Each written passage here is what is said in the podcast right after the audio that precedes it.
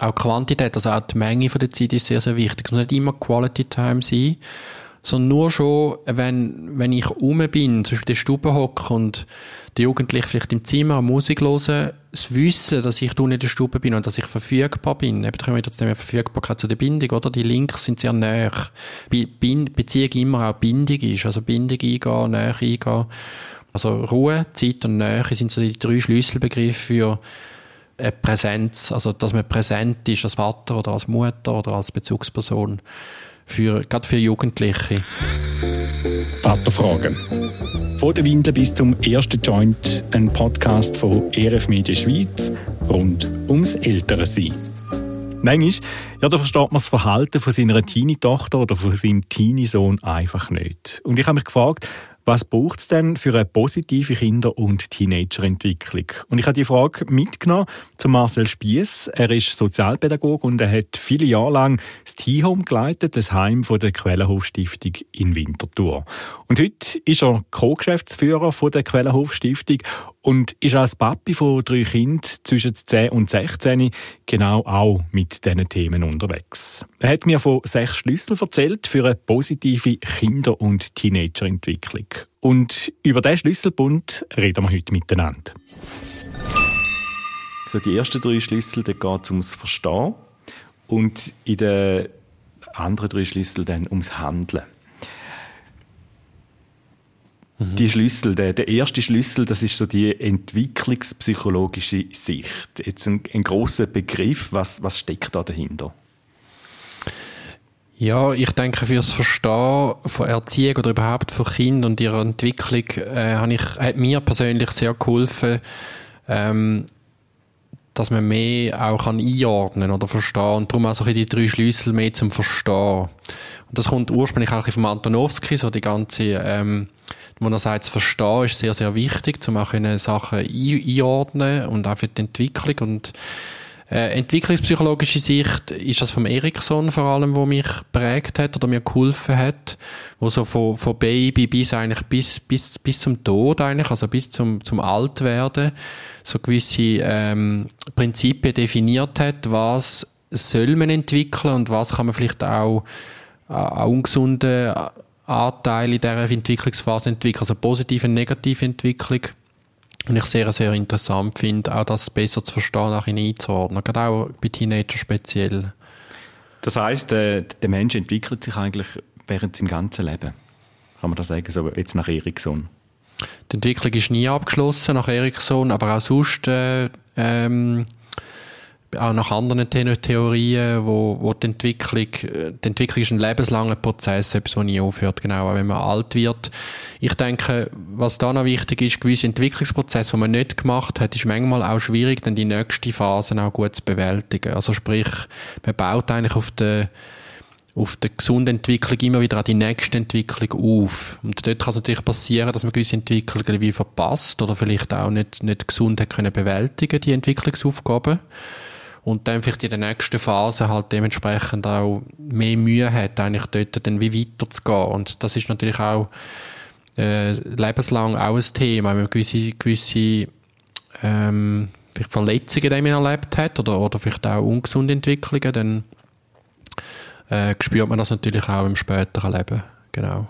Jetzt gehen wir doch mal die, die entwicklungspsychologischen Schritte mal, mal durch. Die sind so nach nach Jahren eben eingeteilt, hast du gesagt. Ähm, mhm. Das fängt an ganz äh, grundlegend mit dem Urvertrauen. Was steckt dahinter dem Urvertrauen? Mhm. Ja, das, in dem Urvertrauen geht es eigentlich wirklich äh, darum, mal grundsätzlich wie das, das Gefühl zu entwickeln, ich bin angenommen, ich, werde, ich, bin, ich bin ein Teil von dieser Welt, ich, bin, ich werde wahrgenommen von einer näheren Bezugsperson, sodass ähm, das fängt ja schon beim Baby an, irgendwo schon ab null, oder? Schon eigentlich schon, sogar, vielleicht sogar im Bauch schon wieder, könnte ich mir vorstellen, dass das dort irgendwo schon anfängt, so ein, ein, ein total sich können, sich können hingeben, oder? Ich meine, das Baby kann ja nicht, kann ja nicht überleben allein, mhm. oder der Mensch kann nicht überleben nach Geburt allein. Ähm, und braucht eigentlich das Gegenüber, wo absolut da ist. Und das bildet nach Erikson, also er, er leitet das Gewicht natürlich auf Bindung, auf die, dass man eine gesunde Bindung zu einer Person entwickeln und das dann wiederum das Urvertrauen äh, sich kann entwickeln. Gegenüber stellt er dann eben das Urmisstrauen, wo er sagt, quasi, es kann auch das Gegenteil passieren, wenn man die Bezugsperson nicht hat. Oder Babys, die komplett vernachlässigt werden oder so, dann bildet, kann sich auch so ein Urmisstrauen bilden, wo sich natürlich eben dann auch kann ein bisschen länger nachziehen sich auch kann zum Positiven wieder entwickeln, aber es ist sicher schwieriger. Also dort braucht es das, das tiefe Vertrauen in eine Person. Das heißt eben so, dass das Urvertrauen ist so das, eben, wo, wo ich sage jetzt mal, wirklich sehr zentral ist, oder? Von, von, von Grund auf eigentlich wichtig ist. Du hast vorher gesagt, eben, äh, sonst wird es nachher schwierig, die anderen Schritte eigentlich auch können zu machen. Ja, also das Urvertrauen, ich könnte es auch, auch, man könnte es auch verbinden äh, mit, mit der Bindungstheorie ein bisschen, oder? Wenn man dort merkt, Bindung und Urvertrauen ist sehr, sehr näher oder verwandt und das bildet sich natürlich auch die nächsten also in mehreren Jahren, dann auch bis zum Teenageralter, entwickeln sich ganz grundlegende Sachen im Thema Vertrauen und Bindung. Und ja, das, das ist so. Also das ist sehr, sehr wichtig auch fürs folgende Leben, oder? Also das, wenn, wenn dort auch Verletzung oder, oder das Misstrauen oder auch Bindungslosigkeit besteht oder oder auch Verletzung in der ganzen Bindung oder unsichere Bindung da ist, dann wird das nachher auch spürbar sein im Leben oder wie man später kann Bindungen eingehen oder als Teenager auch kann Bindungen eingehen und dann vor allem auch später dann in, in den verbindlichen Beziehungen. Das hat auf jeden Fall einen Einfluss, ja. Was passiert denn eben so mit, mit Kindern oder, oder wie, wie kommt es denn zu dem dem Urmisstrauen. Ähm, du, du sagst, ähm, das Urvertrauen ähm, ist, ist so Bindung, das Urmisstrauen ist, ist die fehlende Bindung. Ähm, da muss wahrscheinlich aber viel passieren, dass das Urmisstrauen kommt, oder? Also ich, ich stelle mir jetzt vor, ich bin ja auch Papi von, von drei Teenies, ähm, da muss wahrscheinlich viel falsch machen, dass das zu so einem Missvertrauen kommt. Ja, also das, wie es dazu kommt, ich glaube, eben, vielleicht ist noch wichtig, auch, auch sich bewusst zu sein, das ist oft nicht böswillig, dass jetzt zum Beispiel Eltern sagen, ich will das meinem Kind nicht geben. Oft ist es eben so, dass das halt über Generationen weitergeht, dass Menschen, die selber vielleicht auch keine sichere Bindungen können entwickeln oder das Urvertrauen nicht können bilden, dass es auch ganz schwierig ist, der eigenen Kind das weitergeben. Weil eigentlich ist das etwas ganz Natürliches, was da passiert, oder nichts, was man bewusst gibt sondern es ist unbewusst. Ganz vieles läuft unbewusst. Auch Babys, oder? Die können ja noch nicht reden, kommunizieren. Es läuft auch dort. Es ist mehr der atmosphärisch, im Atmosphärischen, wo das passiert und weniger im, dass man das kann verbal reflektieren mit einem Kind. Mhm. Aber es gibt ja ganz auch eben spannende, ähm, auch Forschung und so weiter. Eben Psychologie ist nicht mein Fachgebiet oder so, aber ich merke, das ist, äh, auch in der Pädagogik sehr wichtig, das zu verstehen, das ganze Thema Bindung. Und dass, dass, dass die Interaktion zwischen einem kleinen Kind oder auch zwischen einem Baby und, und gerade jetzt der Mütter ist jetzt mehr erforscht als mit den Vätern, aber ich glaube, es ist bei beiden passiert das, so das Hin und Her spiegeln, oder? Also, dass, wenn ein Baby irgendwie, äh, eine Mimik oder eine, eine, Emotion zeigt, dass das die Eltern wie, wie äh, spiegelt und umgekehrt eben auch. Also wenn die Eltern die Fähigkeit haben, empathisch, dann ist die Empathie auch ganz etwas wichtig für die Bindung ja. und das Urvertrauen, dass man eben kann aufs Bedürfnis von der Kind eingehen oder Emotionen selber auch zum Ausdruck bringen. Ich glaube, das ist, das ist das, was für Bindung sehr wichtig ist, das empathische können auf das Kind eingehen. Und Bedürfnis, wenn ein Baby schreit, dass man es tröstet, dass man es äh, in den Arm nimmt, dass man es, dass man dem Kind zuspricht. Vielleicht auch in so einer, manchmal tut man das ein bisschen, ähm, ist noch lustig, oder? Wenn man hört, Eltern können mit Babys reden, haben eine andere Stimme. Ja. Aber es ist wichtig. Es ist wichtig, weil das, das macht man wie automatisch. Oder auch in der Jö-Effekt, oder? Kinder wie auch, sind da so, so ein Stück weit äh, entwickelt sich auch so, dass man das, dass man das als Eltern eigentlich automatisch macht, wenn man das gesund hat können entwickeln. Also das heisst, so, so ein bisschen die, die Babysprache, die wir als Eltern manchmal brauchen, ja. ähm, manchmal habe ich gefragt, wieso machen wir das? Ja, oder? Ja. Aber hat das mit dem zu tun, dass dann da, da so eine Bindung kann, kann stattfinden Genau, das ist wirklich, das, das ist nicht etwas, was man so bewusst macht, das macht man automatisch und es ist auch adäquat. Wenn man natürlich mit einem Teenager noch mit der Babysprache redet, dann hat man das Problem. dann, also, spätestens dann nimmt er die nicht mehr ernst. Genau, oder? es muss irgendwo natürlich mit der Entwicklung wie zusammenpassen, oder so wie man umgeht mit dem Kind und das, das muss irgendwo zusammenstimmen. Aber eben, ich sage, in der Regel ist das etwas ganz Normales und Gesundes, was da passiert, sofern wir selber auch als Eltern irgendwo können gesund sein in dem hinein oder das können selber irgendwo entwickeln. Mhm. Das ist sicher eine wichtige Voraussetzung. Ja. Jetzt, wenn man so, so die entwicklungspsychologische Sicht anschaut, was ist denn sonst noch wichtig, eben jetzt so im, im, im Lauf vom, vom Kindsein bis, bis hin zum Teenie? Was, was braucht es da? Was passiert da? Mhm.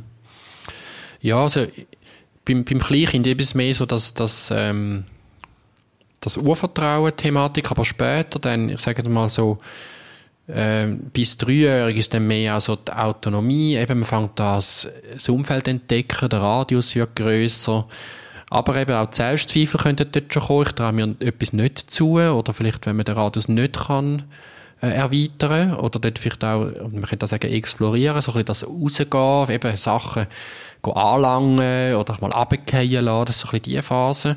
Und dann später, dann so ein bisschen bis fünf, ich würde sagen, sind die Initiative, also dass man initiativ wird. Dort ist aber auch Scham und Schuld dann bereits ein Thema, eben das, also dort wichtig ist, das Kind zu bestätigen der Initiative, Zuspruch zu geben, du schaffst das. Oder hey, super gemacht, oder? Das ist genauso das, das super gemacht, das Zusprechen von, von Erfolg. Ja, so, so, so ermutigen, oder? Ermutigen. Und etwas zutrauen auch. Genau. Hat dort damit, ähm, du hast schon gesagt, Autonomie, ähm, versus Selbstzweifel fängt dort ja auch schon an. Oder? Also ein Kind, mhm. das vielleicht Angst hat, dass man es ermutigt, um etwas auszuprobieren. Genau, genau. Dass man dem Kind auch etwas zutraut. Oder eben Schuld und, äh, und Beschämung, das kann dann, das, das ist dann nicht, also das Gegenteil von Ermutigung, oder? Wenn man dann, dort kommt, kommt dann das auch, kann auch drin reinkommen, oder ein Schuldgefühl bereits, oder? Und dann nachher bis zum Teenager, dann geht es natürlich weiter, eben dann so 6 bis 11 ist Kompetenz versus Minderwertigkeit. Dort ist dann schon ein grosser Faktor natürlich auch, wo ist das Kind eingebettet, wird ich auch von meiner Peergruppe, also von meinen Gleichaltrigen bestätigt. Ist ja oft auch so eine kritische Phase vor dem Teenager, wenn man dort zum Beispiel schon Ausgrenzung oder Mobbing erlebt. Das macht etwas mit dem Selbstwert. Natürlich auch von der Familie und von den Eltern ist das wichtig, der Zuspruch, ähm, dass man auch Fähigkeiten entwickelt, eben Kompetenzen. Und äh, die Minderwertigkeit, aber das Gefühl von ich schaffe es nicht, ich kann nicht, wird oft auch dort schon beeinflusst. So die, die negativen Geschichten auch. Aber in der Regel Kompetenz, also man, man will ja oft auch sehr viel lernen in dieser Phase, so vor dem Teenager, sagen wir bis 11, 12, wenn, vor der Pubertät, sind Kinder oft extrem empfänglich zum ganz viel Lernen. Und das ist auch ein gutes Alter für, für uns Väter, oder ich habe das auch ein bisschen erlebt. In dieser Zeit habe ich ganz viel können, das Kind auch gewinnen, von, hey, komm, wir gehen raus, komm, wir gehen das machen. Und das Kind ist oft ready und parat und motiviert. Mhm. Bei der Pubertät kommt dann wie so ein bisschen ein, ist dann ein Übergang, wo das nicht mehr einfach automatisch funktioniert, dass das Kind empfänglich ist, zum ganz viel lernen und aufnehmen. Aber in dieser dieser Zeit bis dorthin ist, ist ganz eine wichtige auch Lernphase und auch, ähm, auch cool zum, zum, zum Investieren und zum zusammen unterwegs sein. Und ich denke gerade eben das auch mit dem Entdecken wollen von den Kind ähm, finde ich so wichtig, dass man es eben auch machen lässt. Ähm, mhm. Ich habe da eher ein Negativbeispiel, das wir erlebt haben mit einem von unseren Kindern, ähm, wo, wo extrem kreativ unterwegs war, wo bastelt hat, wo Sachen gemalt hat und dann aus dem Kindsgeheim kam und gesagt hat, ich mal nie mehr.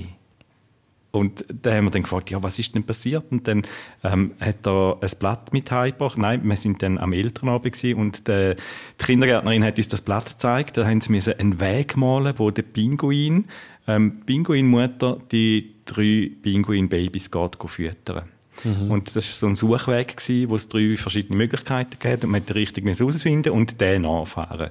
Und ähm, unser, unser Sohn hat dann den Weg nachgefahren und hat ihn nicht einmal gemacht, sondern dreimal gemacht. Mhm. Und die Kindergartenlehrerin hat dann gesagt, das ist falsch.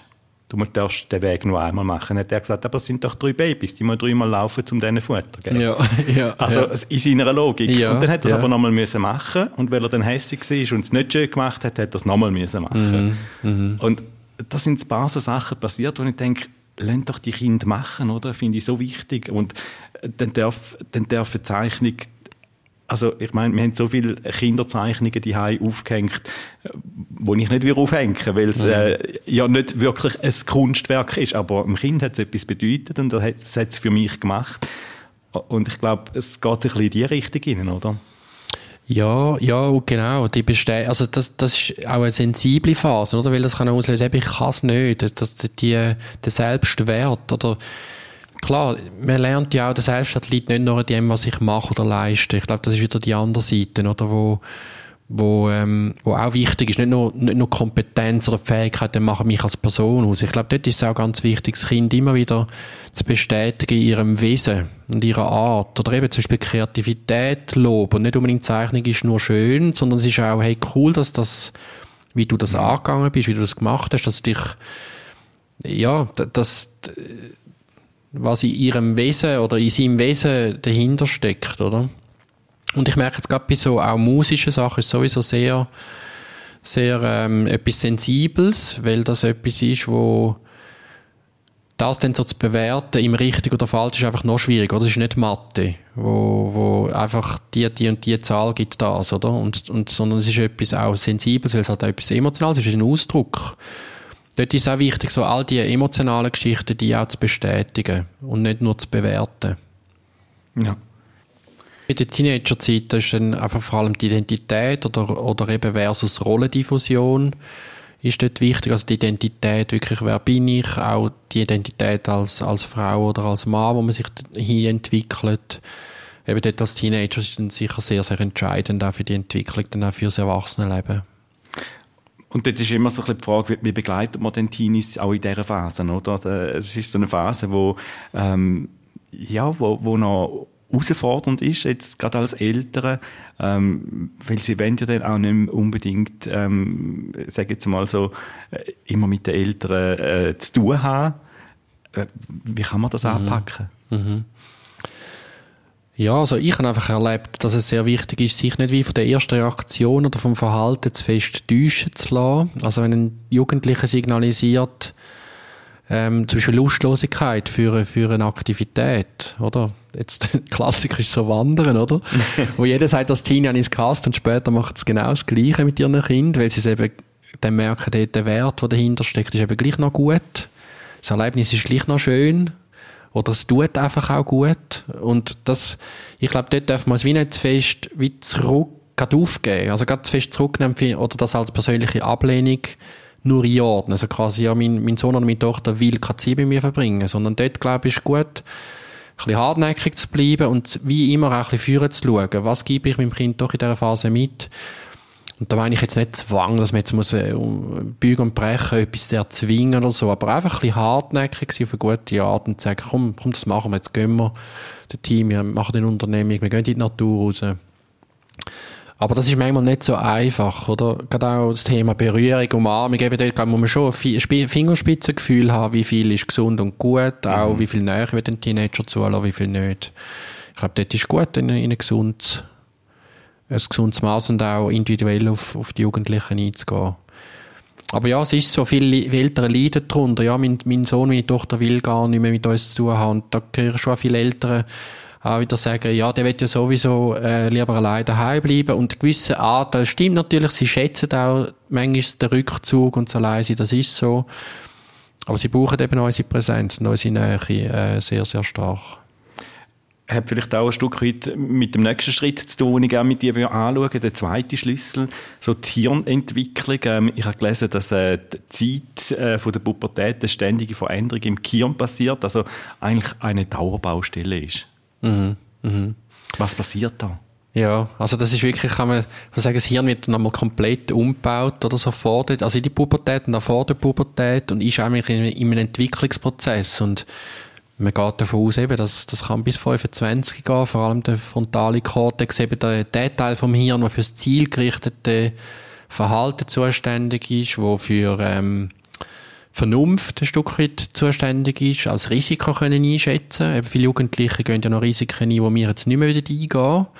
Aber sie müssen manchmal die Erfahrungen machen, um zu merken, okay, das ist jetzt gut gewesen und das ist zu viel gewesen.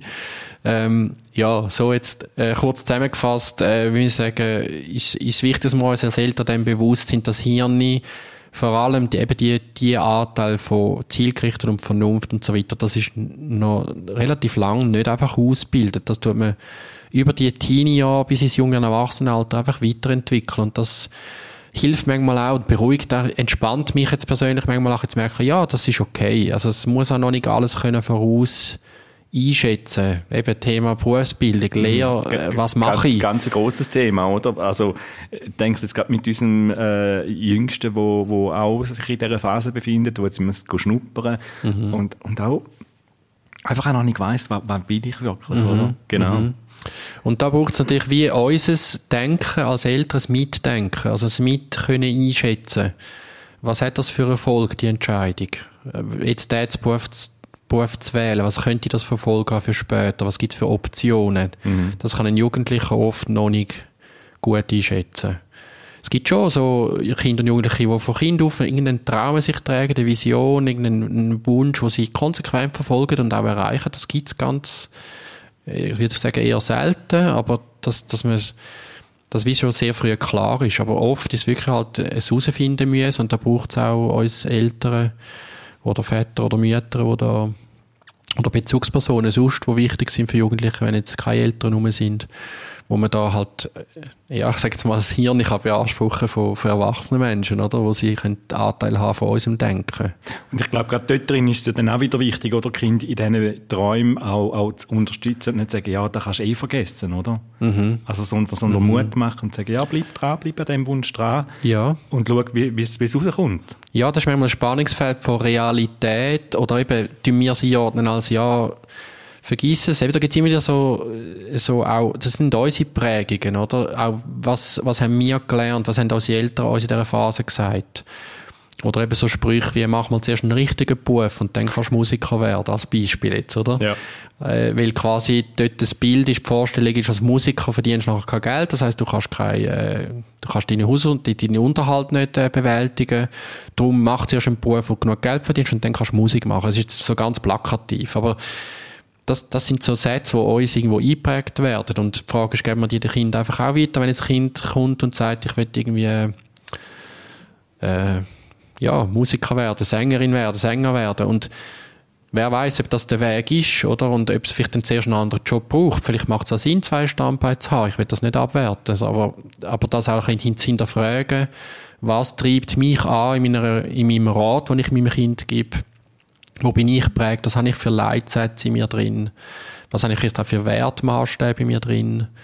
Was, was tue ich mit dem transportieren, was wichtig ist im Leben? Auch das Thema Sicherheit, oder? Es gibt Eltern, wo das Thema Sicherheit, auch finanzielle Sicherheit viel wichtiger ist für die Zukunft von ihrem Kind als anderen.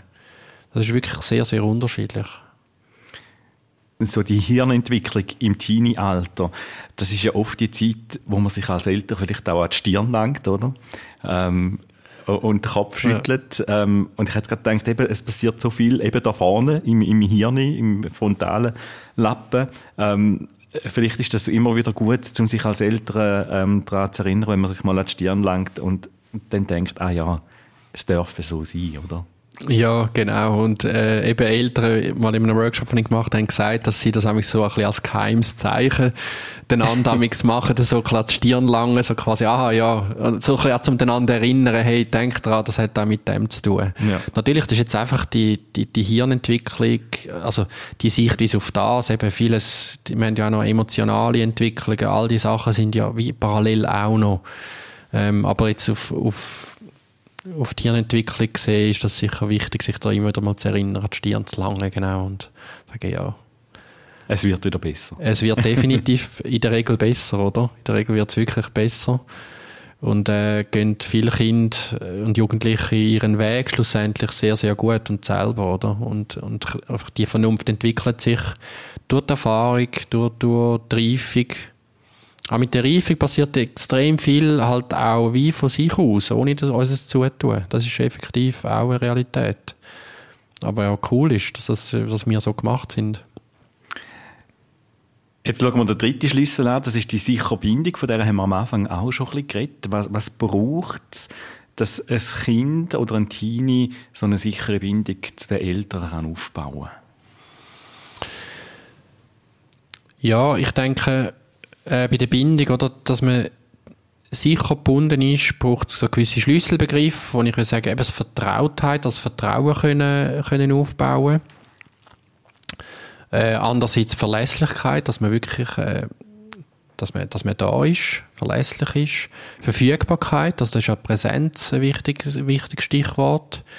dass man halt ähm, räumlich und zeitlich da ist und so das Liebevolle, da geht auch die Empathie drin, so können eingehen auf das Kind. Das, das sind so, sag mal, vier wichtige Schlüsselbegriffe jetzt für eine sichere Bindung.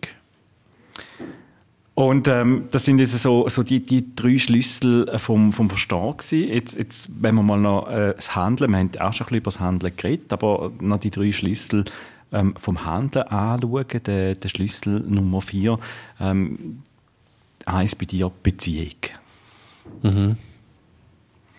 Wie erlebt man Beziehung als Eltern zu den Kindern? Wie, wie, kann das, ja. wie, wie kann das funktionieren? Das ist immer wieder so, so ein bisschen die Herausforderung. Ich denke jetzt vor allem im, im Teenie-Alter, mhm. ähm, so, so ein bisschen das Dranbleiben auch.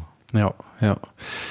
Ja, also ich, ich denke, die Frage ist dort auch so, wie, sie, wie erleben wir persönlich auch Beziehung? Oder wie erleben wir persönlich Beziehung zu unserem Gegenüber, vielleicht auch unserer Beziehung, unserer Ehe? Wie leben wir Beziehung zu uns selber? Also was haben wir für einen Bezug zu uns selber? Wie können wir uns selber regulieren? Was haben wir vielleicht auch eine Beziehung zu Gott irgendwo, da die Ebene, die noch da reinkommt so. Und was mir sehr geholfen hat, ist so, dass äh, der Heimo Mehr hat mir sehr geholfen von seinem Konzept her vom Thema Präsenz, wo er sagt, Beziehung ist eigentlich der Schlüssel auch, um überhaupt einem anderen Menschen etwas weitergeben oder etwas zu sagen zu. Er nennt das Autorität.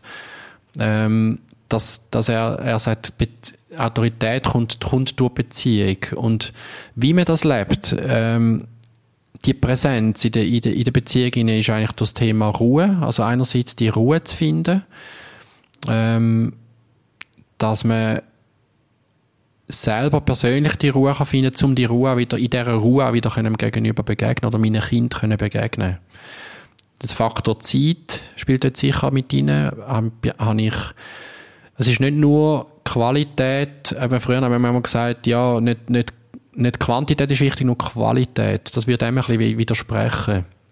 Also auch, auch Quantität, also auch die Menge von der Zeit ist sehr, sehr wichtig. Es muss nicht immer Quality Time sein, sondern nur schon, wenn, wenn ich rum bin, zum Beispiel in der Stube hocke und die Jugendlichen vielleicht im Zimmer Musik hören, das Wissen, dass ich in der Stube bin und dass ich verfügbar bin. Eben, da kommen wir wieder zu der Verfügbarkeit zu der Bindung, oder? Die Links sind sehr näher.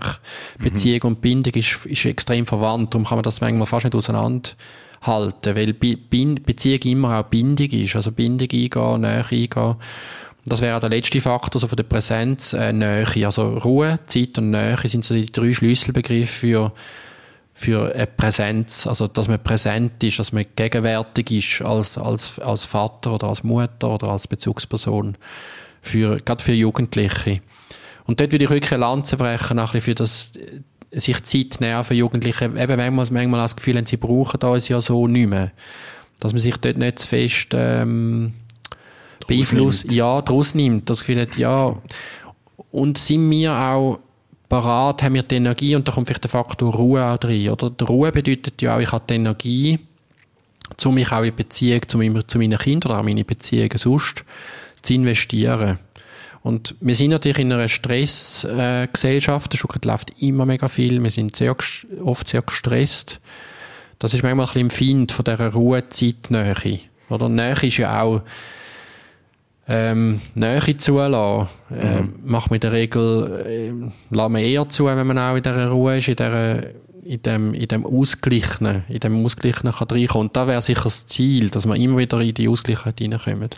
Ich glaube, mir ist schmunzlig, ich habe gestern, äh, nein, es war vorgestern, gewesen, haben wir, haben wir noch fortwählen und, ähm, und die Kinder haben dann gefragt, Papi, wann gehen wir? Und er gesagt, ich brauche jetzt einfach mal zuerst eine Viertelstunde Ruhe für mich und dann mag ich wieder.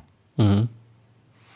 Ja, das ist, genau eigentlich das, oder? Selber, ähm, wir sind herausgefordert, selber auch bei uns selber immer wieder zu spüren, wie geht es mir? Habe ich die Energie? Und wenn ich sie nicht habe, mir auch wieder zu überlegen, wie, wie komme ich zu der Energie, mich können zu investieren wieder in meine Nächsten. Und meine Nächsten sind äh, äh, meine Ehepartnerin, jetzt in meinem Fall meine, meine Frau und auch meine Kinder sind die nächsten Personen. Ich bin ein Mensch, der sehr stark äh, aktiv ist und ich mache auch sehr viel. Aber ich merke, so, sobald der Stresslevel bei mir aufgeht, geht der Beziehungsfaktor bei mir ab. Also das spüre ich immer ja, wieder. Das kann ich mitgehen. Ja, ja, also es ist irgendwie so, wenn ich, wenn ich, wenn ich mich vorausgib, auch energiemäßig, dann, dann geht bei mir, dann habe ich extrem Mühe, dann auch die Nähe zu, dann habe ich so das Gefühl, ich muss mich zurückziehen. Ja. Der Rückzug ist dann oft im Vordergrund. Und gerade bei uns Vätern ist das noch, ich höre das von vielen, die sagen, ja, wenn ich zu viel habe, wenn ich Stress habe, wenn ich mich schon im Job vorausgehabt habe oder viele Beziehungen schon gewesen bin, dann, dann habe ich eher die Rückzugs, Rückzugstendenz, also ziehe mich zurück oder sagt dann heute Me-Time, oder? So Zeit für mich. Und das ist mega wichtig, aber mhm. es kann dann auch fast wie überhand nehmen, so dass ich mich dann nur noch will zurückziehen. Der Wunsch nur noch, nur noch weg, nur noch Ruhe. Und das, das ist, äh, da bin ich am Üben. Bin ich am Üben. Ziel, so, so eine gute Balance finden, oder? Wie genau. viel Zeit brauche ich für mich, um, um nachher eben wieder die Ruhe und die Energie auch zu haben für, für meine Kinder? Ganz genau. So, so, äh, die, die Balance dort zu finden. Und dann wirklich ungeteilte Aufmerksamkeit, ähm, Medien mal weglegen, mal anders vielleicht ich weglegen. Sagen, das fordert mich so aus, oder? Dann das Handy auch mal wirklich auf die Seite legen, mhm, mhm. weil du bist so schnell, du bist noch am Handy, dann kommen sie und, und wenn etwas von dir und, und dann merke ich, ah, jetzt hat, hat, jetzt hat mich über Tag gesprochen. Mhm. Ah, sorry, was hast du gesagt, oder? Also mhm. wirklich, mhm. ja, ja. Wir sind so schnell abgelenkt, oder? Du hast vorher auch gesagt, es läuft so viel. Ähm, das wirklich bewusst wegzulegen, sich bewusst die Zeit nehmen, mhm. Mhm. hat auch wieder etwas damit zu tun, dass sie dann eben merken, jawohl, der Papa ist verlässlich oder die Mami ist verlässlich, ich kann kommen, sie lassen mir zu. Genau, genau. So das ernst genommen werden auch in den Situationen. Und ganz viele Beziehungsgeschichten laufen eben nicht so geplant, oder? Also Sachen wie zum Beispiel, wir machen einen Familienrat, wo wir bewusst zusammenhocken, das, das sind gute Gefäße und die sind auch wertvoll. Gleichzeitig gibt es natürlich im Alltag Situationen, wo gerade bei Jugendlichen ist es ganz extrem, oder? Die suchen oft auf unsere Aufmerksamkeit dann, wenn es nicht ein offizielles Gefäß oder ein offizielles Gespräch ist oder eine offizielle Abmachung ist, sondern es kann während dem Kochen sein, einfach nebenan kommen, weil eben im Auto rein vielleicht, weil man kann nicht flüchten. oder, äh, oder vielleicht beim Ping-Pong spielen oder wenn man etwas Aktives macht, dass man nicht einfach face-to-face gegenüber ist, wo dann manchmal fast beklemmend könnte werden, sondern im mhm. Machen rein. Oder eben in Randzeiten, wenn sie das Gefühl haben, ja, jetzt ist so der Alltag rum, äh, vielleicht ein 10 vor 10 schaust oder so, ähm, und die Jugendliche ist vielleicht noch kurz vor ins Bett gehen, höckelt vielleicht noch neben einem an, und dann vielleicht, vielleicht schaut man dann zusammen einfach noch ein bisschen, oder man, ist, man, man, man nutzt dann die Situation und merkt, hey, eigentlich vielleicht ist noch das Bedürfnis da, um kurz etwas sagen oder austauschen. Einfach dort so Sensoren draussen zu haben, die Antennen draussen zu haben, wenn die Jugendlichen kommen, ähm, die, die Chancen zu packen. Ich sage ich sag dem, das sind Chancen, das sind jedes Mal Chancen, wenn die Jugendlichen von sich aus auf uns zukommen.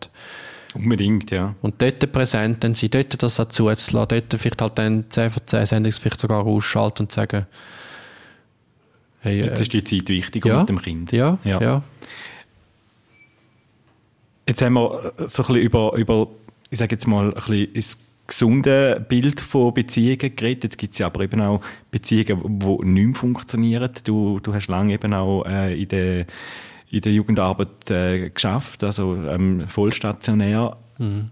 Wie, wie können so Bindungen auch, auch wieder heilen, wieder hergestellt werden? Also, ich selber muss vielleicht da kurz einschieben, ähm, komme auch aus dem sozialpädagogischen Hintergrund, habe in einem Kinderheim geschafft. Und ich habe oft gesagt, wenn Kind nach dem Wochenende oder nach der Ferien wieder heimkommen, kannst du wie wieder von vorne anfangen, weil ja, haben wir das Gefühl, wir haben immer mit dem Kind geschafft, aber eigentlich solltest du mit den Eltern viel mehr können schaffen als mit dem Kind. Mhm. Mhm. So, weil, weil da das Beziehungsgeflecht einfach nicht, nicht, nicht stimmt, nicht funktioniert. Wie kann man so gestörte Beziehungen wieder, wieder, mhm. wieder auf, ein, ja, auf, auf eine gute Bahn bringen? Ja, also das, was du gesagt hast, würde ich glaube stützen. Eben die Eltern, mit den Eltern müssen wir eigentlich auch können schaffen. Das ist oft ja auch, auch ein die Notsituation, dass man mit einem Kind unterwegs ist, mit einem Jugendlichen jetzt im Fall von, von, von da, aber dass, dass man ähm, eigentlich, wie ich sagen, der, der Schlüssel oder, oder, oder die Frage ist, wie kann das wieder heilen?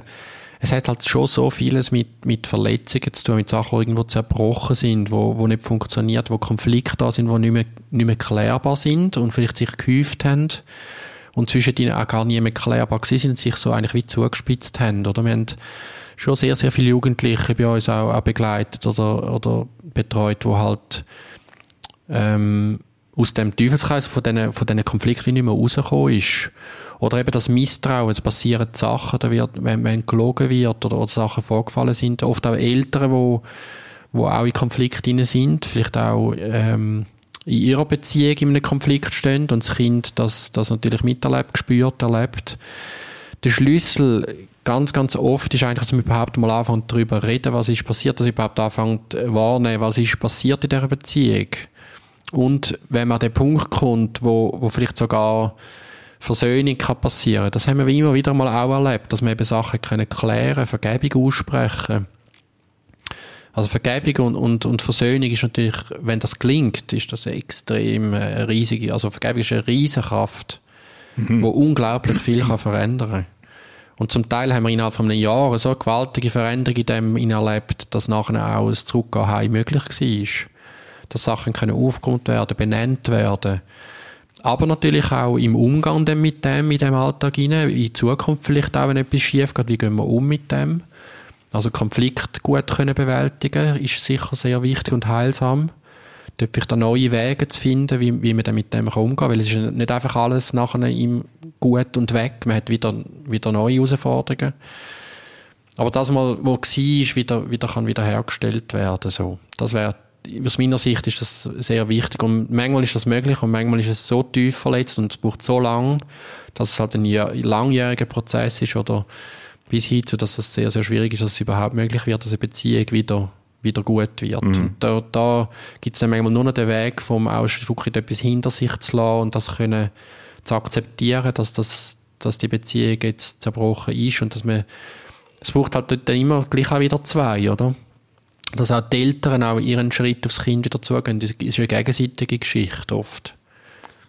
Du hast Vergebung angesprochen, ähm, auf die käme ich nachher gerne nochmal zurück. Ähm, wir sind jetzt gerade so, so an einem Punkt, wo ich denke, ja, ähm, eben vielfach ist man als Eltern vielleicht auch ein bisschen überfordert und, und weiss nicht recht, dann wie weiter. Und das ist ja ganz wichtig zu wissen, ihr seid als Eltern nicht alleine, oder? Mhm. Mhm. Ihr könnt auch Hilfe holen.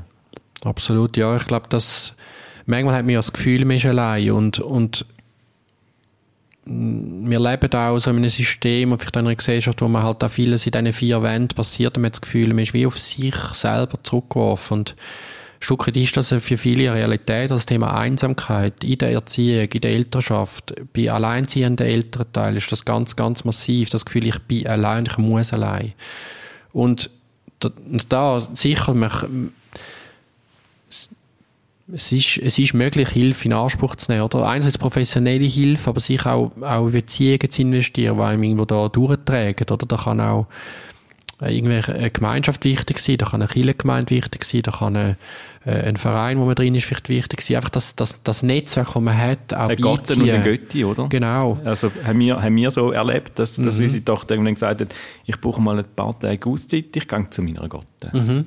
Super, mhm. oder? Also es hat uns entspannt, ja. hat sie entspannt ja. und äh, es ist wieder völlig relaxed zurückgekommen. Ja, das, das, was gut ist, was funktioniert, das zu stärken. Oder? Das können Großeltern sein, es können Verwandte sein, es können Freunde sein. Oft ist halt das Thema Erziehung oder, oder Schwierigkeiten mit, in der Familie sind halt sehr schambehaftet. Oder das Gesicht zu verlieren aber ich würde mal sagen, wir sind nicht eine klassische Schamkultur. Ich erlebe das schon, dass, man, dass das Scham ein grosses Thema ist, Angst und Scham. Ja, was passiert, wenn ich das sage? Mhm. Ähm, ja, professionelle Hilfe, dann, dann, dann, was denken die anderen? Und ist, ist, bei also, uns, ist bei uns so gewesen, äh, unsere Tochter hat äh, recht stark unter Mobbing gelitten in der Schule und ähm, wir, haben, wir haben vieles versucht und gemacht und ähm, bis, bis wir dann zu dem Schritt gekommen sind, wo wir haben müssen sagen, nein, jetzt, wir, jetzt brauchen wir wirklich professionelle mhm. Hilfe. Ähm, und, und es ist dann so weit gekommen, dass, dass unsere Tochter hat in die Tagesklinik gehen und dass das der beste Weg war, wo, wo wir haben können einschlagen Aber das mhm. ist dann schon ein Moment, eben so der, der Gesichtsverlust. Oh, mhm. die haben das Problem, die haben, die schaffen es nicht mehr mhm. alleine.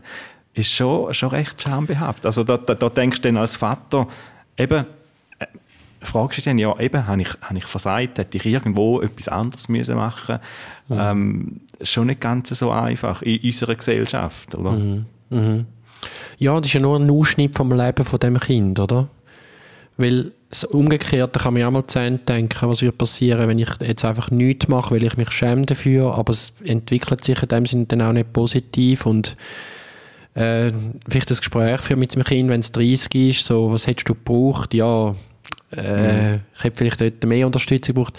Ich denke eben, dort würde ich Mut machen an uns Eltern, dass wir, dass wir früher noch ins Gespräch gehen, früher noch uns Hilfe holen.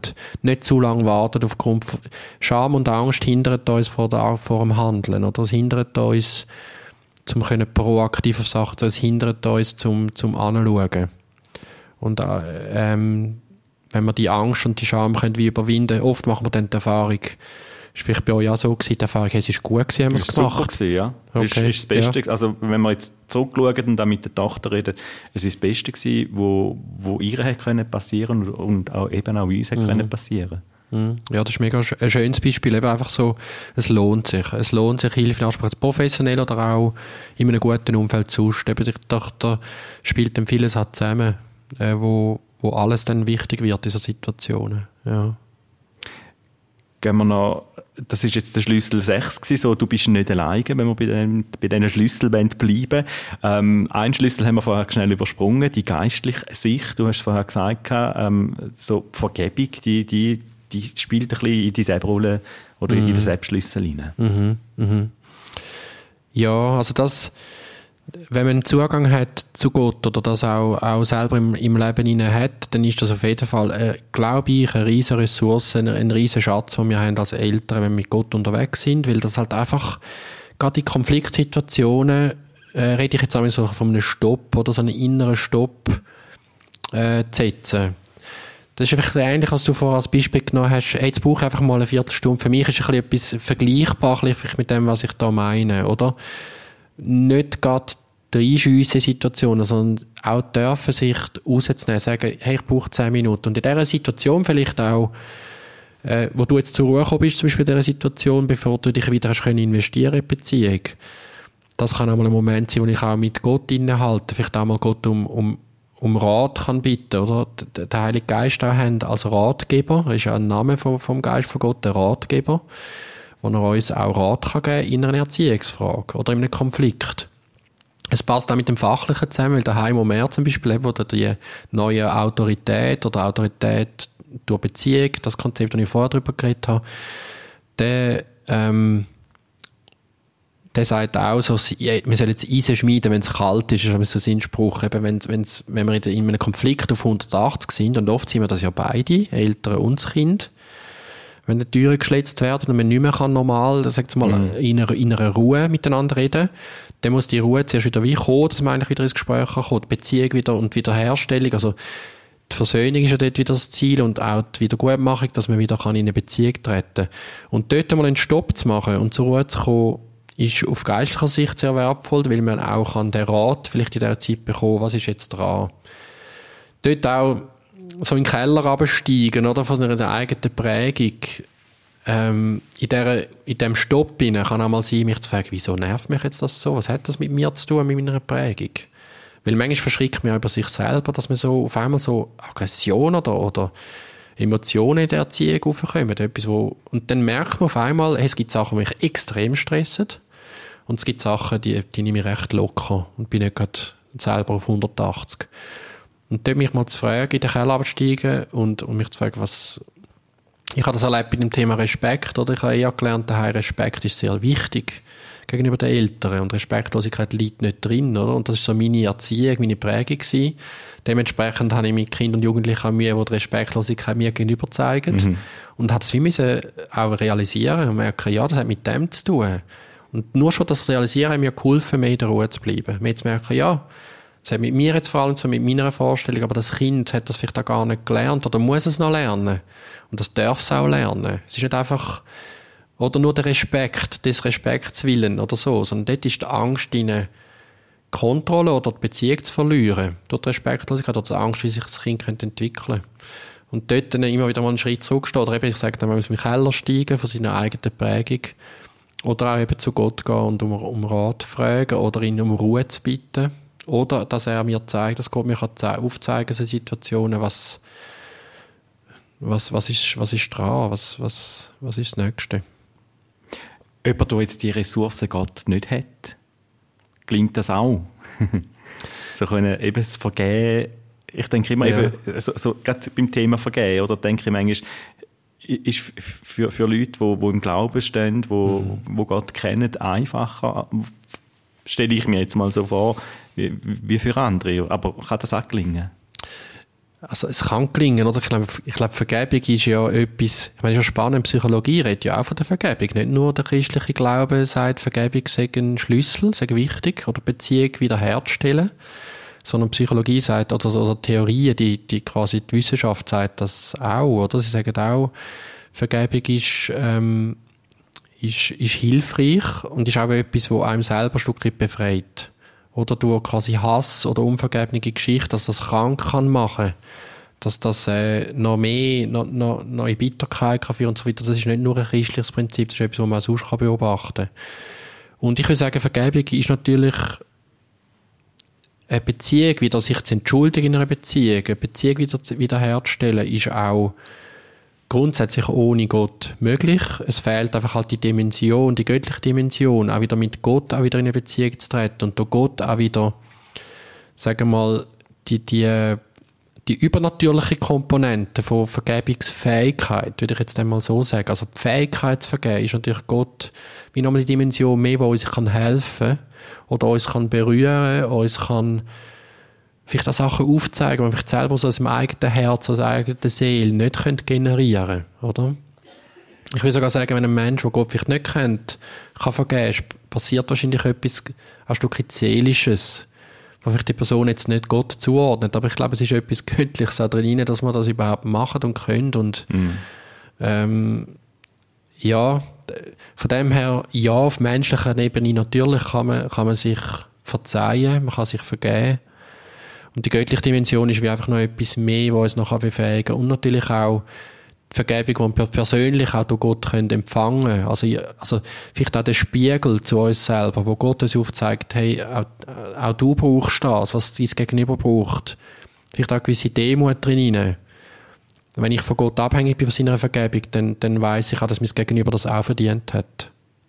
Dort, glaube ich, ist nochmal eine andere Dimension noch, von, von dem Bewusstsein von der, auch von der eigenen Schuld, wo man, wo man, aber eben, wir sind bleiben nicht nur an dem Punkt, sondern wir sind, wir sind auch Befreite von dieser Schuld und das einem anderen wieder dürfen geben. Ich glaube, das ist die übernatürliche Komponente. Marcel, ganz herzlichen Dank. Vielleicht ein letztes äh, Statement von dir. Ähm, was, was, was würdest du den, den Eltern jetzt von, von, von Teenies noch mit auf den Weg geben, so zum Schluss von hm. unserem Gespräch? Ja, ich würde allen, die Eltern sind oder Verantwortung für das Kind tragen, ähm, einfach, einfach zusprechen, hey, gebt nicht auf, bleibt dran, ähm, sind hartnäckig in dieser Beziehung suchen, auch immer wieder mal hinter die Fassade schauen, was das Kind gerade macht oder zeigt, sondern immer wieder in die so ein bisschen unter die Spitze vom Eisberg anzuschauen. Ähm, es lohnt sich. Es lohnt sich einfach, einfach immer wieder, immer wieder den Kontakt zu suchen. Und auch eben nicht auf, wenn etwas mal schief läuft, dranbleiben. Eben Vergebung, man kann auch einem Kind immer wieder mal, man kann immer wieder mal auch sagen, es tut mir leid, man kann wieder, wieder zurückgehen, man kann neu anfangen. Dranbleiben. Ja.